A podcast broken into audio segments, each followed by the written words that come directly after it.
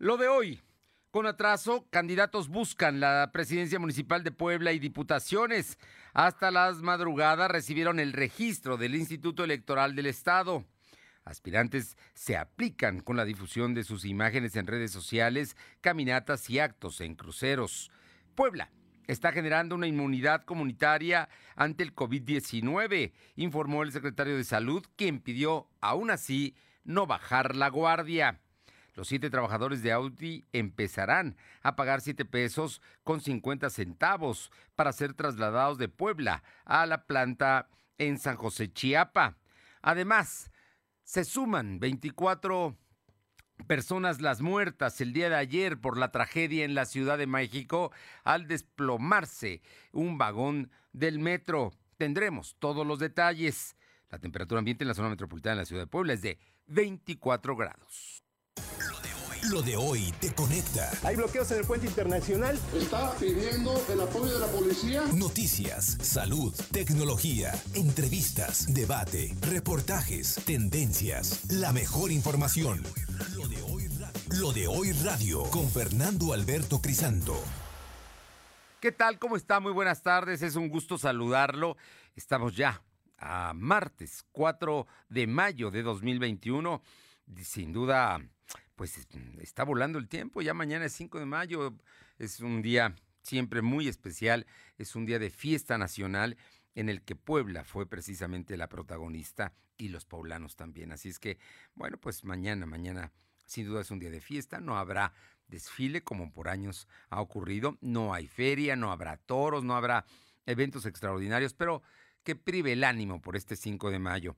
Por lo pronto, Ayer en la Ciudad de México, a las 10 de la noche con 22 minutos, ocurrió una tragedia de dimensiones extraordinarias, porque al venirse abajo, eh, la trave de, eh, que conducía una línea del metro, la número 14, ahí en, eh, en la terminal Olivos, los dos últimos trenes vinieron abajo al desplomarse precisamente esta estructura que se construyó no hace mucho tiempo, hace aproximadamente ocho años, y que uno pensaría que están bien construidas, pero ya vimos que no. Así es que hay muchos responsables, pero además todos los gobiernos y todos los que aplicaron y los que inauguraron esa obra, pues son gente que actualmente está en el gobierno del presidente López Obrador. Todos son de Morena, todos son de izquierda. De hecho, incluso el ahora canciller Marcelo Ebrard, que fue quien cortó el listón e inauguró esta línea del metro, de inmediato, ayer mismo por la noche se puso a disposición y dijo, yo estoy dispuesto a que me investiguen y a participar en todo para que quede claro quién fue el responsable. Entre las empresas constructoras de esa, de esa obra están Carso, que es de eh, Carlos Slim, amigo del presidente, está ICA, que es una empresa de ingenieros civiles asociados donde está la familia Borja, que también son amigos del presidente. En fin, es un asunto muy, muy delicado y dicen que se va a investigar hasta las últimas consecuencias. ¿Usted les cree? Yo no. Por lo pronto, vámonos con el saludo a todos los que nos sintonizan en ABC Radio en el 1280. Gracias, gracias por estar aquí en la capital poblana y los municipios de alrededor junto escuchando este informativo. También allá en la región de Ciudad Cerdán, en la que buena, en el 93.5. En, la Sierra Norte, la querida Sierra Norte en Radio Jicotepec en el 92.7 y también allá en la Sierra en el 570. Y la magnífica, allá, esa eh, tierra cálida que es el sur del estado, en Izúcar de Matamoros, en el 980. La magnífica. Gracias a todos y también a quienes están con nosotros en www.lodehoy.com Gracias, gracias por acompañarnos. Y vámonos de inmediato con la información porque pues ayer nos fuimos aquí, nos despedimos, dijimos mañana empiezan las campañas al primer minuto, estaba ya programada la, el acto de la presidenta municipal aquí en Xonaca, muy, muy cerquita de donde estamos transmitiendo, el bulevar que quedó precioso, el que hicieron precisamente de Xonaca, que lo hizo la gestión de Claudia Rivera, bueno, pues ahí iba a empezar en un parque de Xonaca este, su, su, campaña, pero no pudo. ¿Por qué? Pues porque los consejeros del Instituto Electoral del Estado no habían sacado a esa hora la aprobación de los registros. Y uno de los registros más impugnados era el de ella. Ya explicó perfectamente el día de hoy ya en campaña qué es lo que está pasando. Lo vamos a escuchar, pero por lo pronto el asunto es que hasta las 3 de la mañana se dieron los registros y minutos después, horas después, empezó ya formalmente las campañas para que arrancaran el 4 de mayo como lo establece la ley. Y vamos con mi compañera Aure Navarro, que el día de hoy ha estado ajetreada precisamente con las campañas. Bueno, estuviste hasta la madrugada, Aure, viendo lo del Instituto Electoral y lo vamos a platicar en unos minutos más. Pero por lo pronto, la primera que arrancó aquí en la capital poblana fue Claudia Rivera Vivanco, candidata de Juntos Hacemos Historia. Morena y el, Partido del Trabajo están lanzando y apoyando su candidatura. Ella empezó en la Junta Auxiliar de San Pablo, Xochimehuacán. Aure, muy buenas tardes. Buenas tardes, pues efectivamente, Fernando, como bien lo mencionas, fue en San Pablo Xochimehuacán, donde la candidata por la reelección a la alcaldía de Puebla por Morena, Claudia Rivera Vivanco, arrancó campaña con una caminata, donde reconoció que no fue elegida por encuestas, sino por varios criterios que definió así su propio partido político dentro de la legalidad. Destacó que ella, junto a su compañero incómodo, es decir, Gabriel Diestro Medinilla, estuvieron presentes en la Comisión Nacional de Elecciones, cuando dio a conocer que el resultado ponderado fue para ella con ocho puntos y para él solo dos, por lo que minimizó las impugnaciones hacia su candidatura. En esta tónica destacó que a diferencia de otros militantes que están haciendo campaña negra en su contra, pues ella no caerá en denostaciones hacia nadie y menos hacia quienes aún forman parte de Morena. De las propuestas a los ciudadanos, Rivera Vivanco destacó que mantiene los mismos cinco ejes que propuso en el 2018 cuando hizo campaña, solo que ahora intentará reforzarlos, siendo estos el de seguridad, infraestructura, servicios públicos, ordenamiento territorial y el combate a la corrupción. Escuchemos. Todo ese golpeteo, todas esas campañas negras, todos esos ataques no afectan a Claudia. Sí, por supuesto, quieren golpetear a la transformación, quieren impedir que continúe. Eso lo hemos visto a nivel nacional. Ha sido un ataque sistemático para impedir que la transformación siga avanzando de conocer. De hecho, a los que competimos, a mi compañero que ha estado un poco incómodo, eh, estuvo presente conmigo con el partido, con la comisión de elecciones, donde se nos dieron los resultados. Yo ponderada, yo tuve ocho puntos y él tuvo dos. Pues bien. De esta forma, la morenista inició campaña Fernando Auditorio invitando a los ciudadanos a sumarse al proyecto de continuidad y resguardar las casillas electorales el 6 de junio. Sin embargo, parte de los integrantes de su equipo de campaña impidieron a algunos capitalinos pues acercarse a ella, ya que estos querían reclamar las promesas incumplidas durante su primer periodo como alcaldesa, Fernando. Bueno, pues ahí está Claudia Rivera, ya en campaña, ya buscando los votos de los poblanos para el próximo 6 de junio. Oye, y enfrente, eh, ¿dónde empezó Eduardo Rivera Pérez? Él inició en la 11 Norte Sur y Boulevard Municipio Libre. Oye, y cuéntanos, ¿cuál fue el evento con el cual arrancó? Hoy por la tarde tiene un gran evento con el respaldo de los eh, presidentes nacionales del PRI, PAN, PRD. Efectivamente, bueno, te comento que en este sentido, recorriendo las calles sin hacer una concentración masiva de ciudadanos y repartiendo volantes, pues el candidato de los cinco partidos por la capital, Eduardo Rivera Pérez, arrancó una campaña en la que prometió que este ejercicio de exhorto al voto será austero y sin poner en riesgo sobre todo la salud de los ciudadanos. Rivera Pérez inició su recorrido precisamente, como te mencionaba, sobre la avenida 11 Norte Sur y Boulevard Municipio Libre, al haber formado parte se dijo de las mil calles que fueron pavimentadas en concreto hidráulico durante su primer periodo como alcalde de Puebla. El candidato de la coalición Va por México se pronunció por entablar un diálogo también para resolver con propuestas viables el tema del ambulantaje a fin, dijo, de poner orden como ya lo hizo alguna vez cuando fue alcalde de la capital. Otro de los compromisos que hizo fue lograr la reactivación económica que se dio muy fracturada por la emergencia sanitaria por COVID-19, al ser, dijo, una de las preocupaciones mm, que más ha escuchado de los poblanos. Escuchemos a Eduardo Rivera. No puede alguien tener derecho a trabajar pisoteando a otra persona también su derecho a trabajar tiene que haber un, en la ciudad espacio para todos. Cuando yo fui presidente municipal, logramos la reubicación y el ordenamiento del ambulantaje a través del diálogo y el acuerdo. Ya lo hicimos una primera vez, por supuesto que lo vamos a lograr en esta segunda ocasión. Pero insisto, no puede estar el derecho del trabajo de unas personas pisoteando algunas otras. Cabe hacer mención, Fernando Vitorio, que los dirigentes nacionales del PRI, así como del PAN y del PRD, se reunirán a las 7 de la noche con el dirigente nacional también, entre ellos, bueno, para respaldar a Eduardo Rivera Pérez como el candidato que recuperará, pues han anunciado a la capital del Estado. Eh, por ahora, tanto Marco Cortés como en este caso el líder nacional del PRI, pues ya se encuentran en el Estado de Puebla, reforzando también así, pues el arranque de campaña de algunos otros candidatos del interior del Estado. Bueno, pues ahí está, ahí está ya Eduardo Rivera también en campaña. Y platícanos qué va a pasar, eh, todo lo que sucedió con el Instituto Electoral, por qué empezaron tarde y hasta las 3 de la madrugada hoy se resolvió el tema de los registros.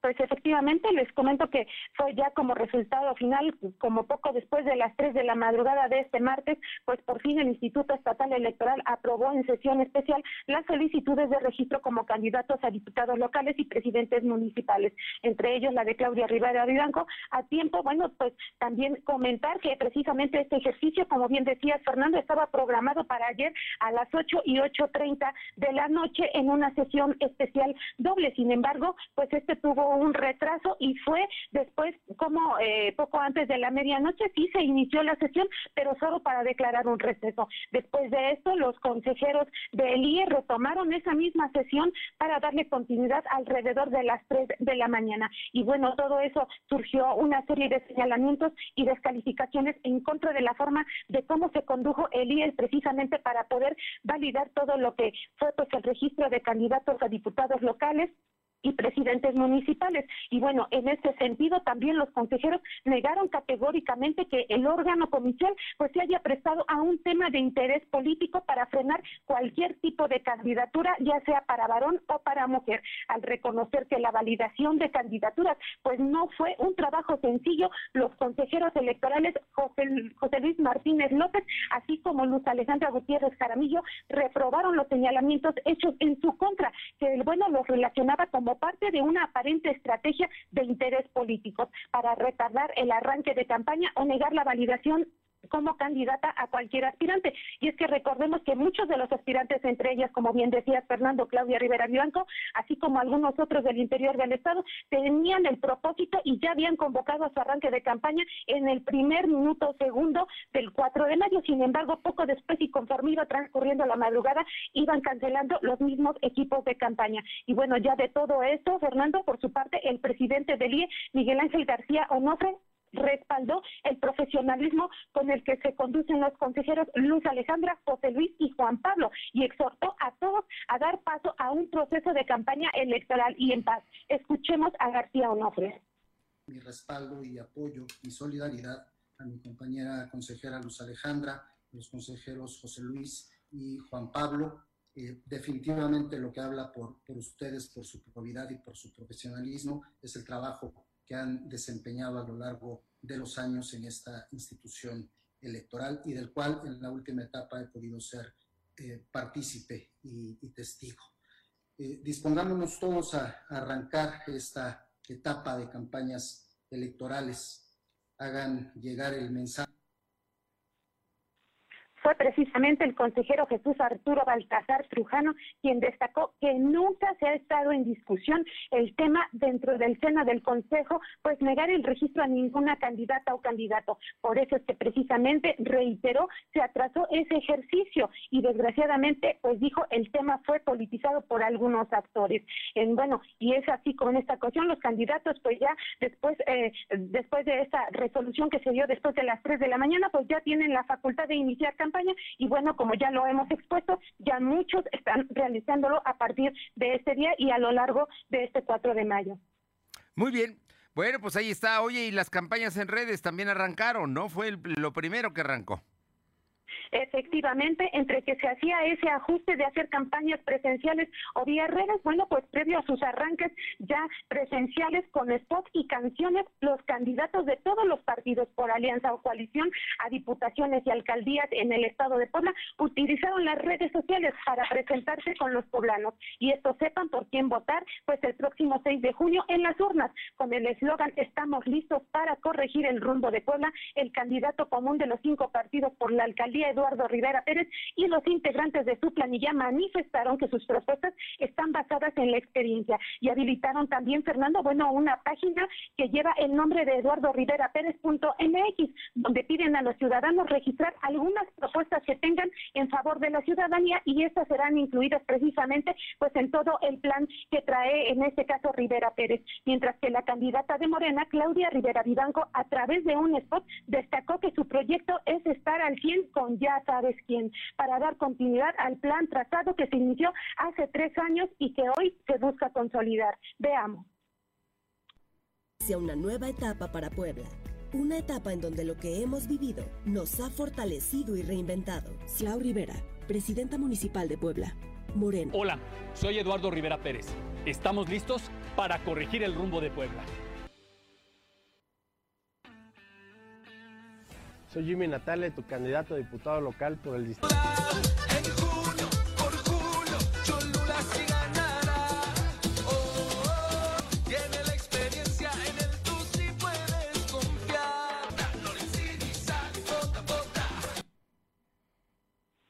Y bueno, teniendo así como escenario uno de los barrios de la capital, el Partido Verde Ecologista presentó a Roberto Luis Esparza, el CAPI, como su candidato por la ciudad y a Jaime Natale por fin como candidato a la diputación local por el Distrito 19. Desfilaron así uno a uno los rostros de los diferentes distritos locales de este partido, mientras que al interior del Estado, uno de los primeros en promocionarse, como escuchamos, fue el candidato por Morena a la alcaldía de San Pedro Cholula, una que ha sido muy disputada, Julio Lorenzini, quien intentó retomar la memoria de los cholultecas con la canción En junio por julio. Fernando. Muy bien. Bueno, pues ahí están ya las campañas, los candidatos finalmente y el IE, pues ya, final pudo, pudo sacar adelante los registros. Muchísimas gracias, Aure. Gracias, buenas tardes. Bueno, y parece, parece que hay problemas con actos de violencia en el centro de la ciudad. Vamos a, pedirle a nuestro reportero Silvino Cuate que esté muy cerca de ahí. Por lo pronto, antes, Silvino, ¿nos puedes informar de que la Secretaría de Salud registró 30 nuevos enfermos de coronavirus? Un número que bajó, pero además hay pues una información importante por parte del secretario. Te escuchamos, Silvino informarte aquí y al auditorio que la Secretaría de Salud registró 30 nuevos enfermos de coronavirus. En comparación con los datos de ayer, son dos casos más. También se contabilizaron siete defunciones. Actualmente hay 84.649 acumulados y 11.884 fallecidos. El secretario de Salud, José Antonio Martínez García, explicó que hay 199 casos activos distribuidos en 36 municipios. Además, se tienen registrados 368 pacientes hospitalizados y en total 31 se encuentran graves. También comentarte que el secretario de Salud eh, señaló que en Puebla se empezó a generar una inmunidad comunitaria, la cual podría ser un motivo por el que no se registró una tercera ola de contagios. El funcionario estatal explicó que, eh, de acuerdo a la información de epidemiólogos, eh, concluyeron que incrementó el porcentaje de personas que tienen anticuerpos tras superar la enfermedad. Sin embargo, enfatizó que esto no es un motivo para que se deba bajar la guardia en las medidas sanitarias en la intervención del gobernador Miguel Barroso Huerta, eh, dijo que no habrá una tercera ola de contagios. Sin embargo, reconoció que hay muchos eventos sociales que aumentan nuestra convivencia, por ello se deben mantener las medidas restrictivas. Para concluir, el secretario de Salud dijo que en el primer día de vacunación de personas de 50 a 59 años de edad en Tehuacán se aplicaron 10.901 vacunas contra coronavirus. La información. Bueno, pues ahí está. Vamos a ver, no hay que bajar la guardia. Están bajando el número de casos, pero esto no implica que ya estemos fuera de, de riesgos. Muchas gracias. Bueno, y el Manchester City le va ganando 1-0 al Paris Saint-Germain. Esto en la Champions League. Se está lleva jugando la semifinal. Y también le comento que, bueno, pues eh, suman 24 los muertos por el colapso de la trave en la línea 12 del metro. La titular de Protección Civil de la Ciudad de México, Miriam Ursúa, informó que suman 24 personas fallecidas por el desplome de un convoy de línea 12 tras el colapso de una trave del tramo elevado. Se tiene registro de 79 personas trasladadas a hospitales. Al momento 15 personas permanecen todavía en los hospitales públicos de la Ciudad de México y 12 en hospitales del ámbito federal. Seguimos trabajando en la actualización de la hospitalización en los hospitales, tanto del ámbito federal como del local. Suman 24 personas que lamentablemente perdieron la vida, 21 de ellas en el lugar y tres más hospitalizadas. Hasta el momento se ha identificado solamente a cinco fallecidos, comentó Miriam Mursúa. Son las 2 de la tarde con 19 minutos, 2.19. Lo de hoy es estar bien informado. No te desconectes. En breve regresamos. Regresamos. Vida. Otra tostadora para la colección. Mamá siempre amará tus regalos, pero este año sorpréndela en grande con un Zoom. El celular ideal para que estés cerca de sus seres queridos. De tal mamá, tal cariño. Zoom, cerca de todos. De venta en Coppel. Con Morena, las grandes decisiones del país las toma la gente. El pueblo guía nuestro proyecto de transformación. Hoy su voz suena más fuerte que nunca. El pueblo participa en la construcción del destino de México. Este movimiento es suyo. El pueblo elige a sus representantes y el destino de los proyectos y recursos de la nación que son suyos también. Nosotros respetamos la voluntad popular. Con Morena, el pueblo manda. Morena, la esperanza de México. Él me enseñó a fumar cristal, pero yo no me sabía aprender y por acá me enseñaron. Pero mis hijos a mí no me han visto hacer eso. Sí saben qué clase de mamá tienen porque saben toda mi vida. Me metí a chochos. Activo, piedra. Cualquier gente que me veía le pegaba. Mis hermanas me hablaban, ¿y qué crees? Mamá, tenemos un pedo. Y como loca iba y me, me peleaba con quien fuera. No me daba miedo. Caía a la cárcel. El mundo de las drogas no es un lugar feliz. Busca la línea de la vida. 800-911-2000. Lo de hoy es estar bien informado. Estamos de vuelta con Fernando Alberto Crisanto. Son las 2 de la tarde con 22 minutos, 2 con 22. Alma Méndez, infórmanos, hay un registro de la industria automotriz. ¿Cómo nos va a los poblanos? Alma, buenas tardes. Gracias, Fernando. Muy buenas tardes a ti y a todo el auditorio de Radio. Pues te comento que de acuerdo con el registro administrativo de la industria automotriz de vehículos ligeros que elabora el Instituto Nacional de Estadística y Geografía, informaron que en abril se vendieron al público en el mercado interno 83.612 vehículos ligeros, mientras que en el primer eh, cuatrimestre se comercializaron 342.651 vehículos ligeros, un repunte del 3.31%. Y bueno, pues comentarte que el liderazgo en ventas lo mantuvo Nissan con, el, con 17.393 unidades, seguida de General Motors con 12.616 automotores. Volkswagen ocupó el tercer sitio con 8.752 vehículos, Toyota con 6.908 y Kia con 6.451 unidades. Volkswagen colocó eh, eh, 1.752 vehículos en abril del 2021, es decir, 5.017 unidades más que en abril del 2020. La información, Fernando. Oye, y pasando a otros temas, ¿qué va a pasar con Audi y sus trabajadores para su traslado? Ya hubo una decisión de la empresa. Comentaste, Fernando, que será a partir del 5 de julio que empleados de la planta Audi ubicada en San José Chiapas tendrán que cubrir una cuota por concepto de su traslado de 7 pesos con 50 centavos por viaje para poder circular por la caseta Amos Perote. Mediante un comunicado interno, el Sindicato Independiente de Trabajadores de Audi informó a sus agremiados que tendrán que cubrir una cuota de 7, de 7 pesos con 50 centavos por viaje en lugar de pagar la tarifa normal que es de 80 pesos y este se aplicará para todas las rutas de transporte, por lo que la empresa costeará la mayor parte del citado servicio sin revelar aún a cuánto asciende. La información, Fernando. Muchísimas gracias. Seguimos al pendiente. Pasamos con mi compañero Silvino Cuate, porque el día de hoy el gobernador eh, Barbosa reveló que alrededor de los mercados municipales se han alojado espacios controlados por bandas criminales. Sí, alrededor de los mercados municipales aquí en la capital poblana. Te escuchamos, Silvino. Efectivamente, como mencionaste, el gobernador Miguel Barroso Huerta reveló que alrededor de los mercados municipales se han alojado espacios controlados por bandas criminales. Por ello, su administración mantiene en permanente lucha para impedir que esos lugares sigan siendo ocupados por grupos delictivos. Barroso Huerta dijo que el ayuntamiento ha permitido que las oficinas de los mercados estén siendo ocupadas por delincuentes en lugar de los líderes de cada gremio. En este mismo sentido, resaltó la detención de Gloria Trinidad alias la doña o la tía Analco, quien presuntamente es una de las principales operadoras de Carolina N, alias la patrona, y de quien se presume su participación en el delito del narcomenudeo. Añadió que la doña tiene tres hijos que actualmente enfrentan procesos penales por narcomenudeo, situación por la que están recluidos en centros penitenciarios, aunque tienen otras implicaciones en delitos como homicidios. También comentarte que con la salida de Rafael López Salazar como titular de la Secretaría de Seguridad Pública del Estado, el gobernador dio conocer que se llevó toda la información que había en esa dependencia. El titular del Poder Ejecutivo señaló que aún continúan las, investigaciones necesarias para conocer los documentos faltantes. Cabe recordar que el gobierno de Puebla designó a Rogelio López como encargado de despacho de esta dependencia. La información. Bueno, pues ahí está el asunto. Delicado, delicado este tema de la presencia del crimen organizado alrededor de los mercados de abasto. ¿eh? Ojo, es un asunto que que da tema. Eh, Silvino, por otra parte, en el centro histórico han detectado 60 mm, casas en riesgo, 60 de lo que es el patrimonio edificado de Puebla. Te escuchamos. Efectivamente, son 60 casonas del centro histórico de Puebla que están en riesgo de colapso, así lo informó el secretario de Protección Civil Municipal, Gustavo Guarita Salvatore. El funcionario municipal señaló que de total de personas identificadas, 14 están en ruinas, es decir, que no están habitadas. Escuchemos parte de lo que mencionó el funcionario.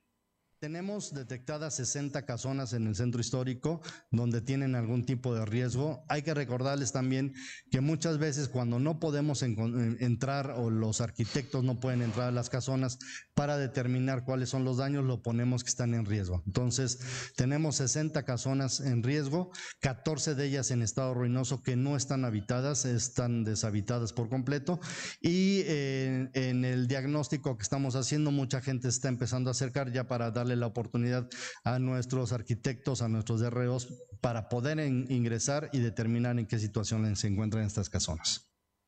Cabe recordar que el pasado 27 de abril una parte de entrepiso de una casa en ruinas del barrio de la Luz se derrumbó y bueno, hubo un herido. Por otra parte, Gustavo Díaz Salvatore informó que tienen identificados a 60 familiares en zonas de riesgos de inundación por vivir cerca de barrancas o ríos. Por ello, se están tomando medidas preventivas para evitar algún accidente. La información.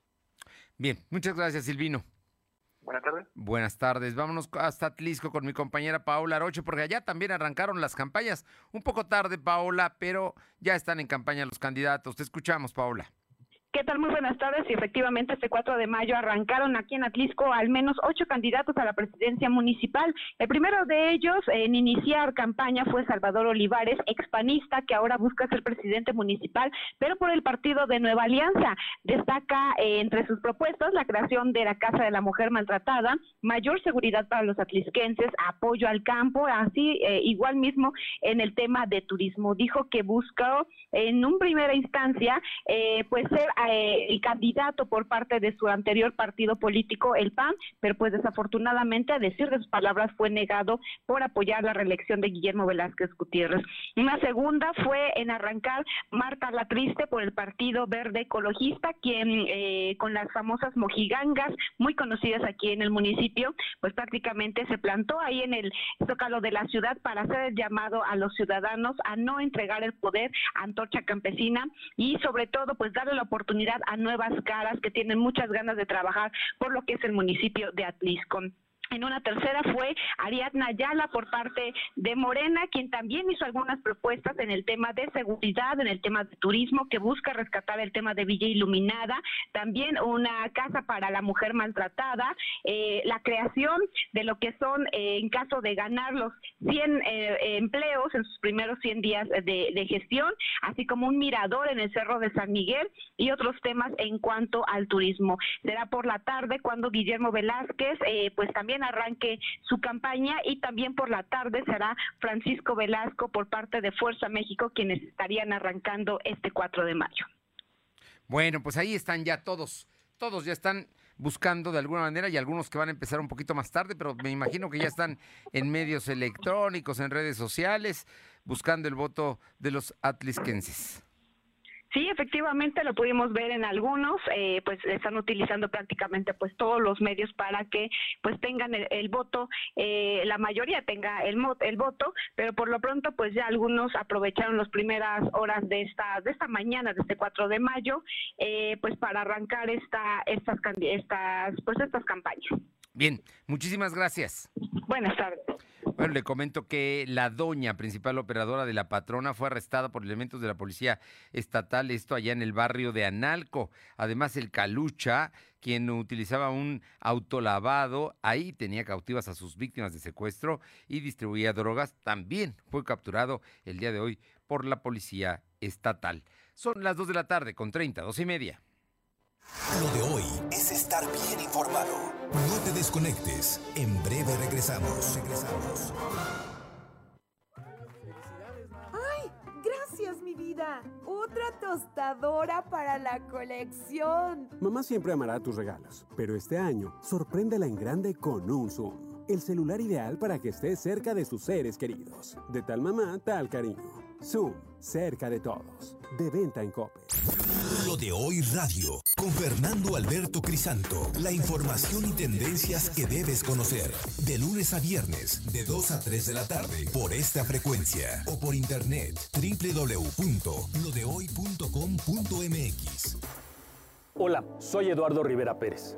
Estamos pasando momentos muy difíciles que nos han puesto a prueba. Juntos lo superaremos. Vamos por una Puebla en la que nos vaya bien a todos. Una Puebla en la que viajes en el transporte público y puedas caminar en la calle sin miedo. En la que logres abrir fácilmente tu negocio. Con experiencia, corrijamos el rumbo de Puebla. Tú tienes el poder de cambiar las cosas. Eduardo Rivera Pérez, candidato común a la presidencia municipal de Puebla. Vota PAN. Suscríbete a las notificaciones de lodehoy.com.mx y entérate de lo que pasa en Puebla, México y el mundo. Habla Mario Delgado Tú fuiste protagonista de la victoria del pueblo de México que inició la cuarta transformación. Ahora el dinero público se destina para la pensión de los adultos mayores, para las becas de los niños, las niñas, los jóvenes y para vacunar a todos y a todas. Los de la mafia de la corrupción quieren regresar para cancelar estos apoyos y volverse a robar el presupuesto como siempre lo hicieron. No lo podemos permitir. Vamos a defender juntos la esperanza de México. Estamos al 100 con ya sabes quién. Morena, la esperanza de México. Lo de hoy es estar bien informado. Estamos de vuelta con Fernando Alberto Crisanto. Son las 2 de la tarde con 32 minutos, 2 de la tarde con 32 minutos. Bueno, estamos, teníamos concertada una cita, una entrevista con el maestro Miguel Ángel García Onofre, consejero presidente del Instituto Electoral del Estado, pero bueno, ayer llegó tarde a la, calificación de las elecciones. Vamos a ver si, si hoy sí nos puede contestar para que usted escuche las razones y cómo la autoridad electoral va a llevar a cabo el proceso, que es finalmente lo que nos importa. Vamos por lo pronto con mi compañera eh, Aure Navarro, y es que la gente de eh, Morena, los consejeros que han tomado eh, las oficinas, los consejeros que bloquearon el Instituto Electoral del Estado, los consejeros que eh, reconocen a Mario Bracamonte y no a la dirigencia estatal que eh, tiene todo el apoyo de la dirigencia nacional de Morena. Bueno, pues ellos ellos califican de candidatos espurios a los que avaló el Instituto Electoral del Estado. Aure Navarro, te escuchamos efectivamente consejeros estatales encabezados por Mario Bracamonte desconocieron a los candidatos espurios que iniciaron campaña este martes y acusaron que los órganos electorales como el tribunal pues encargado de desahogar las más de 300 impugnaciones contra los abandereados están retardando los resolutivos para reponer el verdadero proceso de selección en Morena. Dijeron que el movimiento por la cuarta transformación se mantendrá en resistencia ante la imposición de candidatos a tiempo también se deslindaron de todos los actos en los que incurran a partir de este momento, pues quienes ya iniciaron campaña. Los aspirantes a una diputación local o alcaldes en los 217 municipios. Bracamonte destacó que aún estando en campaña no se desistirá de seguir exigiendo a las autoridades electorales que el proceso para elegir verdaderos candidatos en Morena se reponga, no solo para el caso de la capital con Claudia Rivera Vivanco, sino también al interior, al interior del Estado. Escuchemos. está plagado nuestro estado de candidatos con pasados oscuros, sin respeto absoluto a los principios y al modo particular de ser de nuestro movimiento y de nuestro partido. Con ello se ha agraviado fuertemente a la militancia porque además de todo lo anterior, quienes están postulados como candidatos son en su mayoría totalmente ajenos a la militancia. Igual forma, reprocharon la forma en que se condujo las últimas horas, pues el Instituto Estatal Electoral, llamándolo blando, al no haber impuesto sanciones contra Claudia Rivera Vivanco por los aparentes actos anticipados de campaña. Fernando. Bien, muchísimas gracias, Aure. Y le agradezco muchísimo al maestro Miguel Ángel García Onofre, consejero presidente del Instituto Electoral del Estado, que esta llamada, que esta tarde nos tome la llamada para platicar de las elecciones que ya están en marcha, pero están entrando a la fase, digamos, más intensa, que son las campañas políticas. Muchísimas gracias, Miguel Ángel. ¿Qué tal? Muy buenas tardes. Un gusto saludarte. Pues Miguel Ángel, ya, finalmente se están cumpliendo con los plazos. ¿Qué viene? ¿Qué viene? ¿Cómo está la autoridad electoral del Estado de la que mucho se habla? Ya escuchamos algunos eh, miembros de Morena, hemos escuchado algunas posiciones de los panistas, pero ¿cómo está en este momento la autoridad electoral en Puebla? Pues estamos trabajando precisamente, es lo que nos corresponde, preparar todas las actividades que, que traemos por delante, que como bien lo lo señalas, estamos entrando el, día de hoy en la parte más, más álgida. Por un lado, el desarrollo de las campañas electorales, donde partidos políticos, em, coaliciones, candidaturas comunes, candidatos independientes, candidatas, candidatos, pues van eh, eh, a, ofrecer a la ciudadanía la información que va a normar su criterio para poder tomar una decisión el próximo 6 de junio.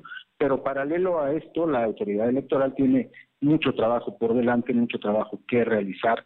Eh, a partir de, ahora, pues tenemos eh, la, eh, la condición de entregar la información a la institución que se hará cargo de la impresión de la documentación y los materiales electorales, específicamente de las boletas, darle seguimiento a esta actividad, preparar adecuadamente a los eh, más de 2.000 capacitadores, asistentes, capacitadoras, asistentes electorales locales que nos van a ayudar en el, en el trabajo específicamente de la asistencia electoral que tiene que ver con el manejo de la documentación, la entrega de paquetes, el auxilio durante la jornada electoral, las sesiones de cómputos, todavía todo ese, ese trabajo es en el que nosotros estamos empeñados en este momento por eh, capacitar adecuadamente a, nuestros funcionarios y pues contar con todos los, los elementos necesarios para hacer frente a estas actividades. Estamos platicando con el consejero presidente del Instituto Electoral del Estado. Miguel Ángel García Onofre, hay un tema que es importante. Estas son elecciones concurrentes, van junto con la de diputados federales. Pero además, Puebla tendrá la elección de más de 1.285 eh, puestos. Eh, es, es un reto enorme el que tienen por delante la autoridad electoral. Claro, en esta elección que se ha denominado a nivel nacional como la elección más grande en la historia de nuestro país, el Estado de Puebla tiene la particularidad de contar con la elección más grande a, nivel nacional eh, en comparación con otras entidades federativas.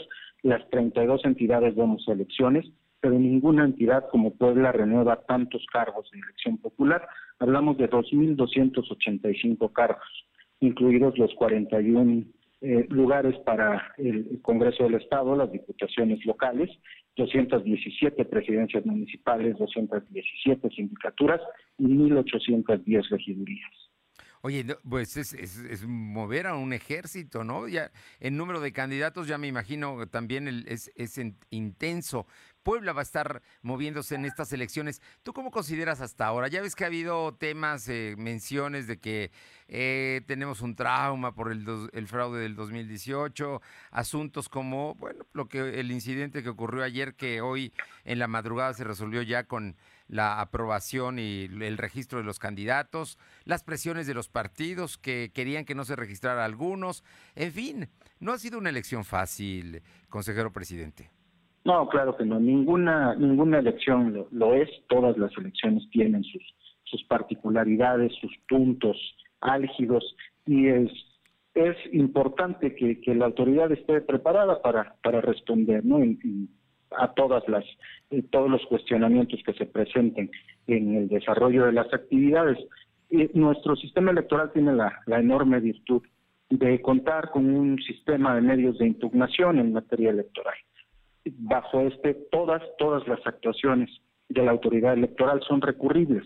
Son recurribles por las vías legales y las vías institucionales. Entonces, eh, existe este, existen estos procedimientos para poder darle trámite a todas las inconformidades que eh, cualquier ciudadana o ciudadano o algún actor político manifieste, pues eh, existen las vías y las instituciones para dirimir estas controversias. A la autoridad lo que nos corresponde es realizar nuestro trabajo apegado a la ley en caso de que haya alguna impugnación y el tribunal, ya sea el tribunal local o el tribunal federal, determinen que eh, por alguna alguna falta, alguna inconsistencia haya que cambiar alguna determinación, lo hemos hecho y nos hemos manifestado respetuosos como a nosotros corresponde de las determinaciones de, de la autoridad jurisdiccional, porque una vez tomada una decisión por el tribunal a la autoridad electoral administrativa no le queda otro camino que acatar lo que se resuelva. Nosotros no tenemos la posibilidad de inconformarnos,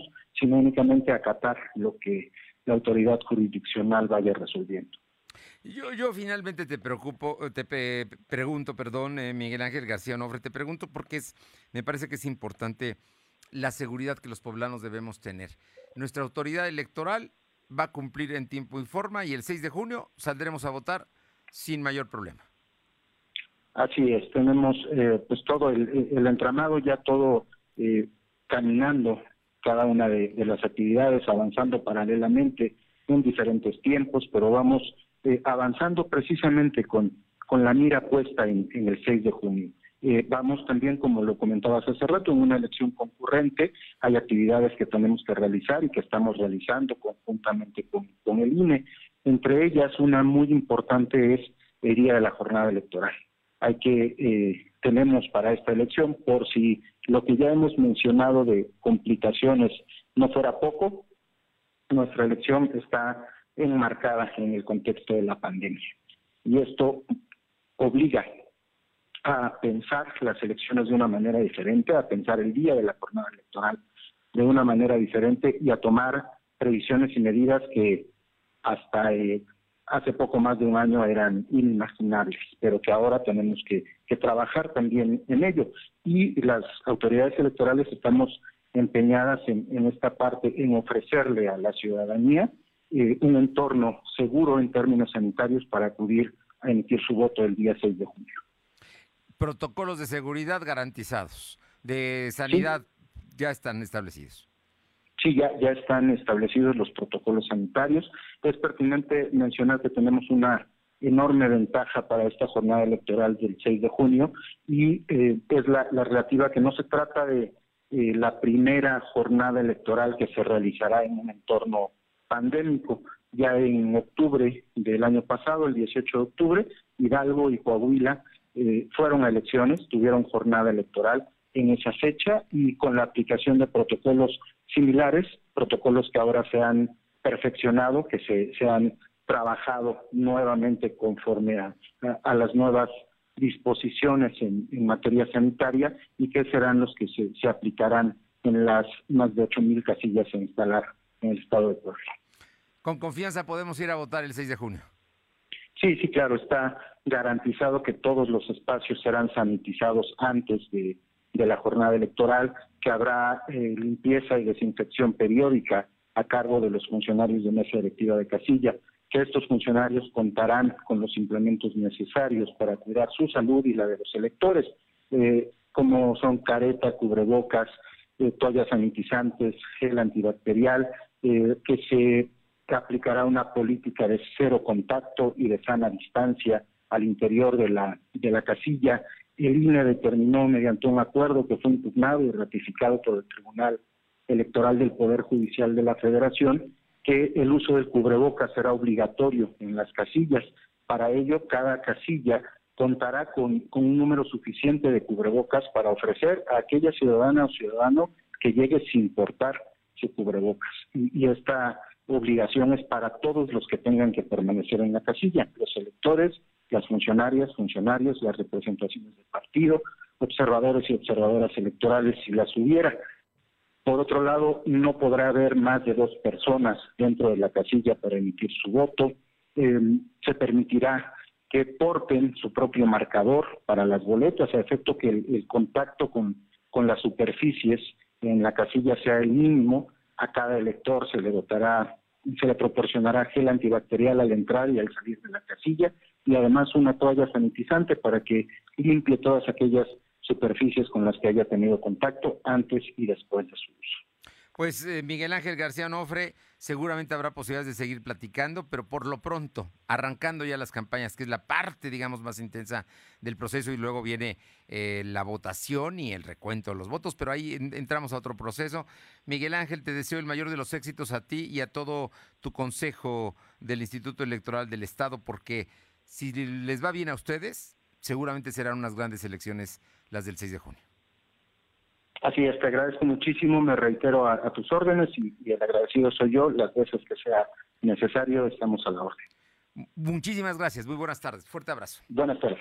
Son las 2 de la tarde con 45 minutos, 2 con 45. Vamos con mi compañera Alma Méndez y luego vamos con Silvino, que hubo eh, con actos de violencia en el centro histórico, como le comentaba. Alma, te escuchamos comentarte que el, Consejo de Organismos Empresariales aseguraron que estarán al pendiente de las propuestas en materia de obra pública de los candidatos a la alcaldía de Puebla y diputados locales, sobre todo aquellos que se encuentran en la zona conurbada a la capital del estado y aquellos que buscan la reelección para el próximo 6 de junio. El presidente César Bonilla Yune señaló que el organismo que encabeza harán invitaciones a todos los aspirantes a puestos de elección popular para escuchar y plantear, eh, bueno, sus propuestas, así como las acciones que se consideran se deben atender una vez que gane la elección e inicie sus actividades. Adelanto que hasta el momento el equipo de la candidata a la presidencia municipal eh, por Morena, eh, Claudia Rivera, ya le confirmó un acercamiento el próximo jueves 6 de mayo para poder escuchar dichas propuestas. Pero escuchemos parte de lo que nos comenta el presidente César Bonilla Yuni.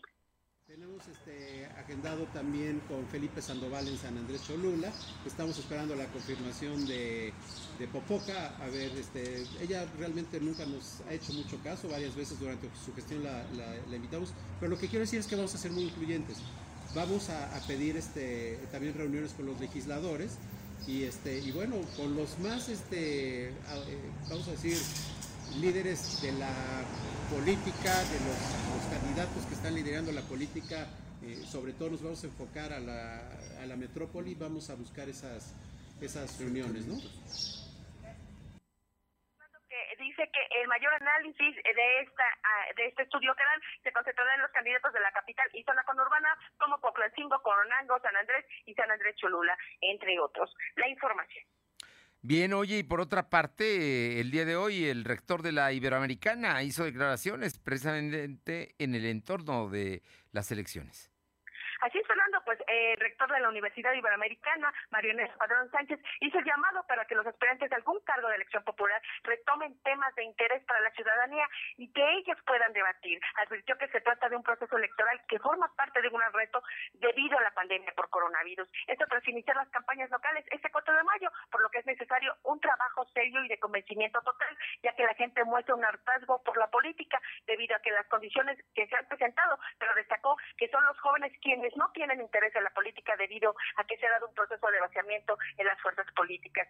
Finalmente enfatizó que la pandemia ha profundizado desigualdades estructurales y por ello ahora los candidatos deben fijar cuál será su posición ante, este tema de desigualdad para efectos asociados con la pandemia sobre la pobreza, la educación, entre otros. La información, Fernando. Bueno, pues ahí está el planteamiento de la Iberoamericana. Muchísimas gracias. Seguimos al pendiente. Son las 2 de la tarde con 48, 2.48. Lo de hoy es estar bien informado.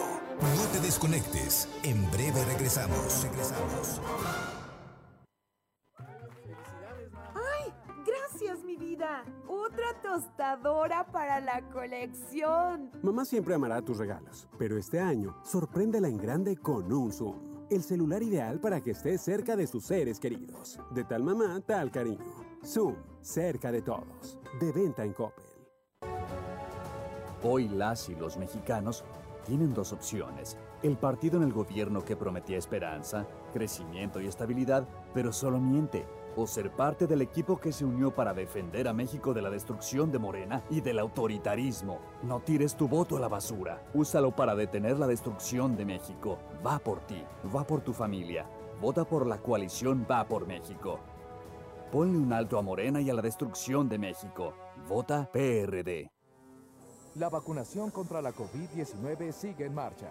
Están llegando millones de dosis eficaces y seguras aprobadas por organismos en todo el mundo. Muy pronto será tu turno. Visita mivacuna.salud.gov.mx. Recuerda, la vacunación es universal, gratuita y voluntaria. Cuidémonos entre todos, vacúnate y no bajes la guardia. Secretaría de Salud. Este programa es público ajeno a cualquier partido político. Queda prohibido el uso para fines distintos a los establecidos en el programa. Lo de hoy es estar bien informado. Estamos de vuelta con Fernando Alberto Crisanto. Vamos con mi compañero Silvino para que nos comente sobre el tema de la violencia en el centro histórico, momentos de tensión.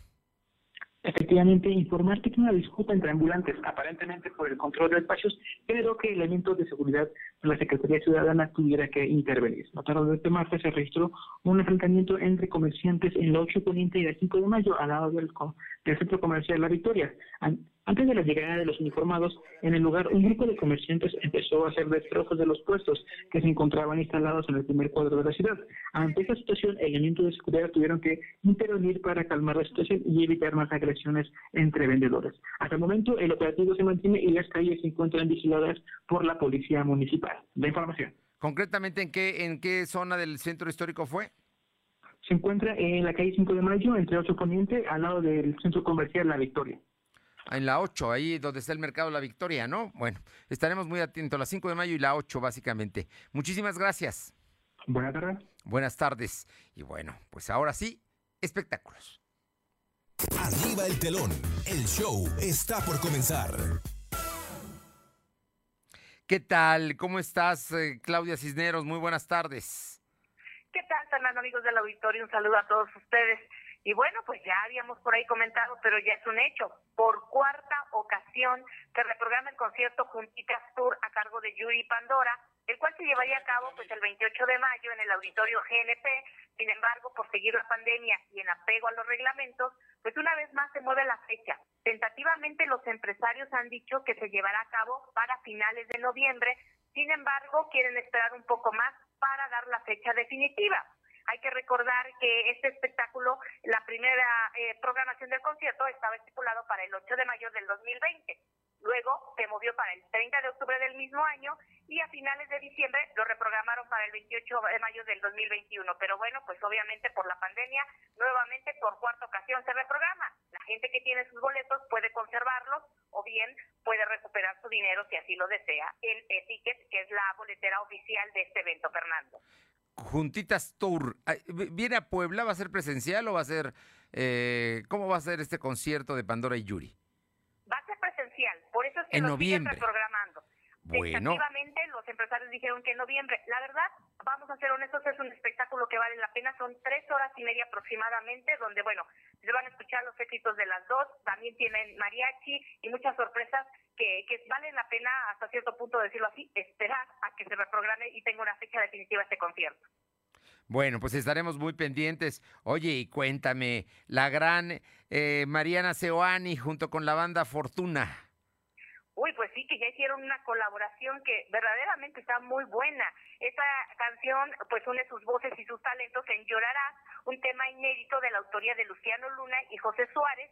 Llorarás es una cumbia con una mezcla de banda sinaloense que bueno, pues es para bailar, para disfrutar. El video fue grabado en Guadalajara, Jalisco, y este tema formará parte del nuevo álbum de Banda Fortuna, porque Fortuna es tuya, que saldrá ya pues a la luz a finales de este mes, Fernando. Pero mientras, pues ya está sonando y el video ya se puede disfrutar en todas las plataformas digitales.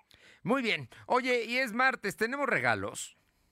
Sí, y yo me voy a adelantar porque ya estamos a unos días para festejar a las mamás el 10 de mayo. Así que Parque Loro quiere que todas las mamitas celebren y nos está obsequiando cinco pases triples, triples para que disfruten con la familia de Parque Loro, el pasaporte a la aventura de todas sus atracciones, los animales, las diferentes especies, así como las áreas especiales que tiene este parque, que está ubicado en el kilómetro eh, número 9 de la Federal Puebla Atlisco y que abre todos los días de la semana de 10 a 6 de la tarde, Fernando. Ah, hay que ir, hay que ir a Parque Loro, así es que marca el 22, 22, 38, 18, 11. Cinco pases dobles en este momento, como un adelanto para el 10 de mayo. Triples les vamos a dar. Ah, pases triples, no, hombre, si vienes con ganas de regalar. Gracias, Claudia Cisneros. Nos escuchamos el viernes y al pendiente porque va a haber muchos más regalos. Gracias, Claudia. Vámonos ahora a Ciudad Cerdán con Luz María Sayas. Luzma, muy buenas tardes.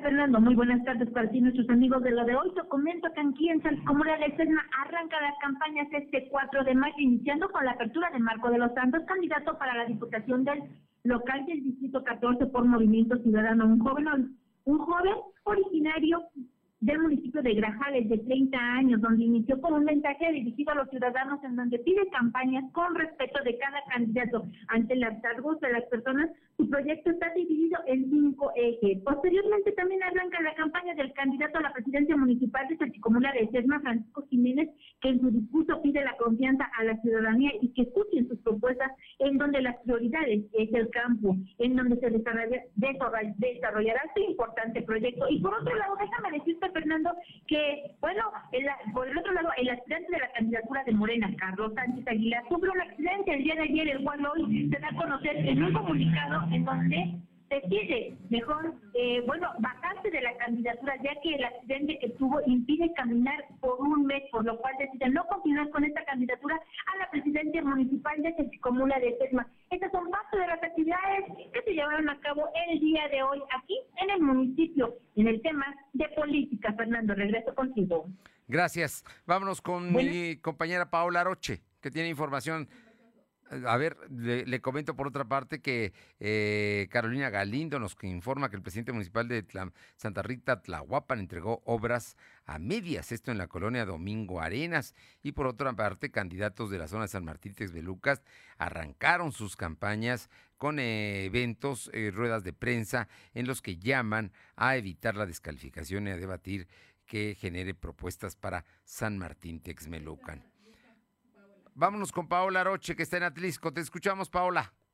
¿Qué tal? Muy buenas tardes y comentarles que un avance del 65% lleva a la reconstrucción de al menos 30 inmuebles que fueron dañados por el sismo del pasado 2017 y que actualmente están siendo rehabilitados a través del Programa Nacional de Viviendas, me informó Edgar Espinosa de los Monteros Osario, quien es responsable de la empresa ingeniera y desarrollo arquitectónicos de Puebla. Y sí comentó que sí tienen un avance considerable, pero por el tema de recursos no estarían completando al 100% la reconstrucción de estos, por lo que se espera que sea también una segunda etapa. Por lo pronto aquí en el municipio se puede ver pues un avance ya bastante, bastante considerable, eh, pues en, en el centro de la ciudad y en casonas aledañas a este lugar que habían sido prácticamente abandonadas desde el 2017 y que sí representaban un peligro y un riesgo para quienes habitaban cerca o tienen negocios en alguno de estos puntos. Por lo pronto, pues ya se ve un avance, insisto, considerable y se esperará hasta una segunda etapa. Bien, muchísimas gracias. Buenas tardes. Buenas tardes. Ya tenemos a mi compañera Caro Galindo. Te escuchamos, Caro. Bueno, Carolina, muy buenas tardes. Fernando, buenas tardes a ti al auditorio. Comentarte lo que ocurre en Santa Rita Tlahuapan y es que el edil entregó obras el fin de semana, sin embargo lo hizo de manera inconclusa. Lo que demandan los vecinos de la colonia Domingo Arenas es que se entreguen el 100% como se prometió y decirte también que el día de hoy pues ya prácticamente todos los candidatos a la presidencia municipal de San Martín Texmelucan arrancaron campañas con marchas, con eventos, con ruedas de prensa, donde se han comprometido a devolver la seguridad a San Martín Texmelucan y pues ya ah, solamente algunos van a estar arrancando campaña al filo de la medianoche. Fernando. Muy bien, pues muchísimas gracias, Caro. Muchas gracias, Fernando. Un abrazo. Les comento que dirigentes de los partidos políticos de oposición apuntan contra el secretario de Relaciones Exteriores, Marcelo Ebrard, a quien ubican como responsable de las irregularidades en la construcción de la línea 12 del metro. El posicionamiento por separado, Marco Cortés, presidente del PAN, Jesús Zambrano del PRD, demandaron indagar y deslindar responsabilidades por el trágico accidente que ha dejado 23 muertos, eh, 24 ya en este momento y decenas de heridos, por lo menos 70. La dirigencia panista exigió que Ebrar y el dirigente de eh, Morena, Mario Delgado, rindan cuentas por su responsabilidad en las fallas en la construcción de la línea 12 del metro en la Ciudad de México y la jefa de gobierno Claudia Sheinbaum por no dar el mantenimiento adecuado. Cortés manifestó que todos los involucrados deben ser separados del cargo mientras se llevan a cabo las investigaciones. ¿Qué tal? Caliente y político el tema de la tragedia de ayer, terrible tragedia que generó luto en la capital de la República. Terrible. Y es el transporte público más importante que tiene la Ciudad de México. Por lo pronto, nos despedimos. Gracias por estar con nosotros. Nos encontramos mañana, miércoles 5 de mayo. Pase bien esta tarde de martes. Hay que cuidarnos. Nos encontramos mañana. Gracias. Fernando Alberto Crisanto te presentó Lo de hoy radio. Lo de hoy radio. Te esperamos de lunes a viernes, de 2 a 3 de la tarde por esta frecuencia, en la cobertura más amplia a nivel estatal. Y síguenos en internet www.lodehoy.com.mx y en nuestras redes sociales como arroba LDH Noticias. Lo de hoy radio.